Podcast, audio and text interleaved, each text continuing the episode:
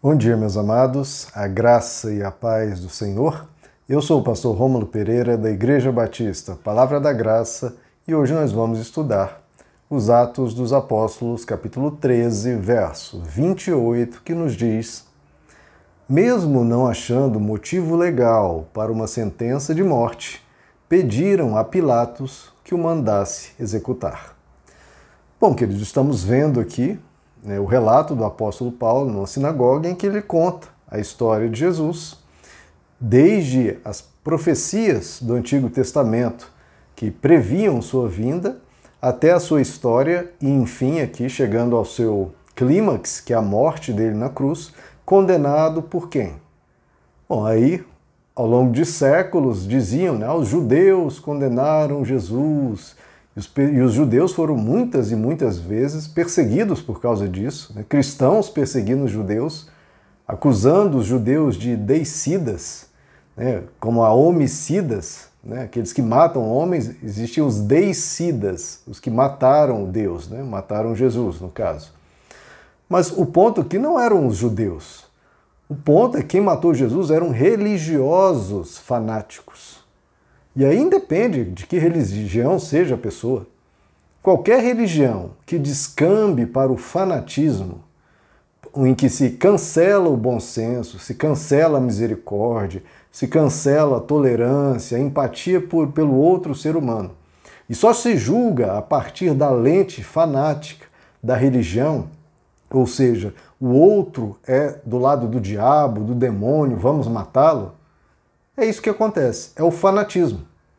Essa bipolaridade em que o outro é 100% o nosso inimigo. Não há chance de redenção, não há perdão para ele, não há tolerância, não há nada. Só cabe a nós executarmos ele, tendo ou não motivos legais para isso, como estamos vendo aqui. Então não são os judeus que são deicidas, são os fanáticos, religiosos ou fanáticos políticos, fanáticos de qualquer tipo que seja, ou seja, os extremistas. Qualquer extremo em qualquer área da vida gera isso, gera intolerância, gera radicalismo, gera morte. Em qualquer esfera. Se a pessoa tem uma certa dieta alimentar, é, se a pessoa se torna extremista com isso, a pessoa passa a desprezar os outros que se alimentam de forma diferente, tratam o outro como um inimigo, como uma pessoa desprezível, uma pessoa que não merece qualquer apreço, tratando quase como um outro ser. Não é um ser humano, é um outro, quase como um ser destituído de qualquer valor. Esse é o fanatismo. E por isso nós temos que ter cuidado. Ao voltarmos o nosso coração, a nossa alma, o nosso amor a Deus e esse fervor que é lícito e bom, e é bom que seja fervoroso a nossa vida, em, em tudo que a gente fizer, realmente é bom a gente ter compromisso com aquilo que a gente crê e viver a vida com intensidade. Mas vida com intensidade naquilo que é bom, jamais naquilo que é mal. E jamais adotando esse princípio de que os fins justificam os meios. Não, esse Jesus aqui, ele é do diabo, ele é de Beuzebu, ele é do demônio. Então, tá certo que é errado matá-lo sem motivos legais para isso. É, sim, é errado. Mas estaremos eliminando o mal do nosso meio. E os fins justificam os meios. Os meios que estamos usando são ilícitos, são ilegais, são falsos. Eles até subornavam falsas testemunhas para acusar Jesus. Mas é por um bom motivo. É com uma boa intenção que estamos fazendo isso. Estamos usando as armas das trevas, o suborno, a mentira, o falso testemunho, sim, são ilícitos, são armas das trevas, mas com o objetivo de gerar luz, um objetivo de nos limpar do mal que está no nosso meio. É sempre essa conversa de os fins justificam os meios. Só que as armas das trevas nunca produzem luz. Só produzem injustiça, só produzem maldade, só produzem Primeiro, a corrupção daqueles que adotam essa postura, eles se degradam, eles se deformam no seu caráter, no seu ser. Isso pode ocorrer comigo e com você, se nós adotarmos isso. E por fim, não gera bem nenhum. Esse bem teoricamente bem, entre aspas, teoricamente intencionado, nunca chega, porque é um mal atrás do outro que vai sendo proliferado e vai sendo produzido. Então nunca caiam nessa história. Porque muitos falam, não, nós estamos fazendo isso por Deus. E com esse por Deus, entre aspas, cabe qualquer atrocidade. Justifica-se tudo com esse argumento, inclusive na política. Tem pessoas que, nesse país bipolarizado como estamos agora, não, mas para vencer o outro lado, para vencer os fascistas ou para vencer os comunistas, vale tudo. Eu sei que, que tal coisa que a gente está divulgando é mentira, ou é falso, ou é errado, ou é uma calúnia, não é verdadeiro, mas é com a boa intenção para derrubar os e põe-se lá os inimigos. E só se prolifera mentira, e todo lado mentindo, e isso deforma de novo o caráter, destrói-se o diálogo, destrói-se a paz, e todo mundo fica errado e todo mundo se corrompe. Nunca adote isso. Ah, mas é por uma boa razão, é por uma boa causa. Se é por uma boa causa, que seja bom desde o início, desde a origem, fazendo bem. Porque, de novo, não dá para se propagar algo bom fazendo algo mal. Não dá. Por fim, o mal vai vencer. Por fim, é o mal que vai sendo proliferado. Isso nunca dá certo. Nunca. Estamos vendo aqui no caso de Jesus. Mataram, entre aspas, por uma boa razão, porque discordavam teologicamente, biblicamente dele. Então, queridos, aprenda isso. A pessoa que tem uma postura judiciosa de julgar os outros, 100% de certeza condenaria Jesus. Condenaria Jesus porque Jesus tinha uma postura que escandalizava os da sua época, porque ele veio para trazer algo revolucionário. Ele veio para trazer algo de um patamar muito superior, de uma magnitude muito superior, muito acima. E os ensinos dele chocavam, os ensinos dele impactavam as pessoas.